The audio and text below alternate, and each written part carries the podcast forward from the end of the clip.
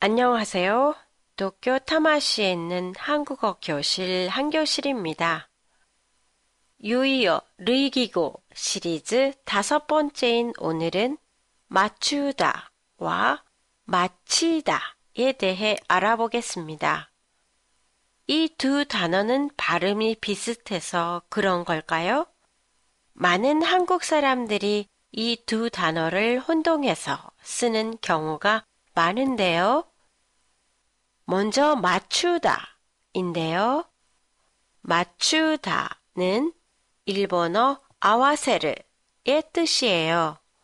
예를 들면 답을 책에 있는 정답과 맞추어 보았다. 발을 맞추어 걸었다.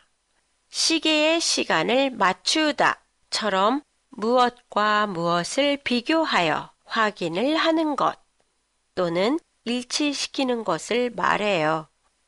그리고 맞추다에는 다른 의미도 있는데요. 기차 시간에 맞추어 출발했다처럼 직간나더니 마니아와세르의 뜻도 있어요. 또한 안경, 옷, 신발을 맞추다처럼 일본어의 오다메이도의 뜻일 때도 있어요. 맞추다는 무엇을 무엇에 맞추다 혹은 무엇을 무엇과 맞추다처럼 조사, 를, 을, 에 과와 같이 쓰일 때가 많지요. 마치다는 타다시크 사세르, 아테르의 뜻이에요. 자주 듣는 표현에 네, 맞아요. はい, その通りです 가 있지요. 맞히다는 맞다, 타다시에 히가 붙어서 된 사동사지요.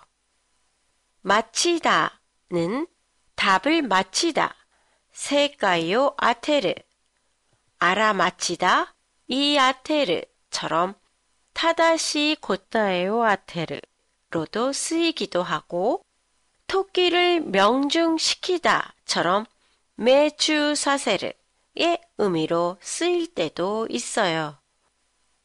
그리고 주사를 맞다, 주샤오 우떼모라우에서 맞다의 사동사로 사용될 때도 있는데요.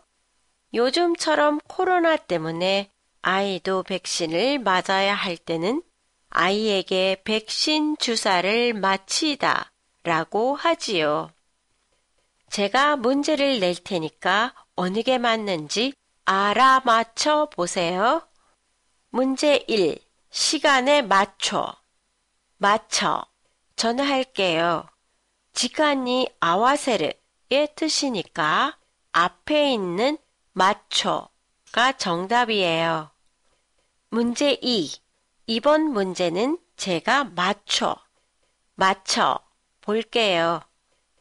아테테미르의 뜻이니까 뒤에 있는 맞춰가 정답입니다. 팟캐스트에 대한 의견이나 감상이 있으시면 SNS나 홈페이지를 통해 보내주시면 감사하겠습니다. 안녕히 계세요.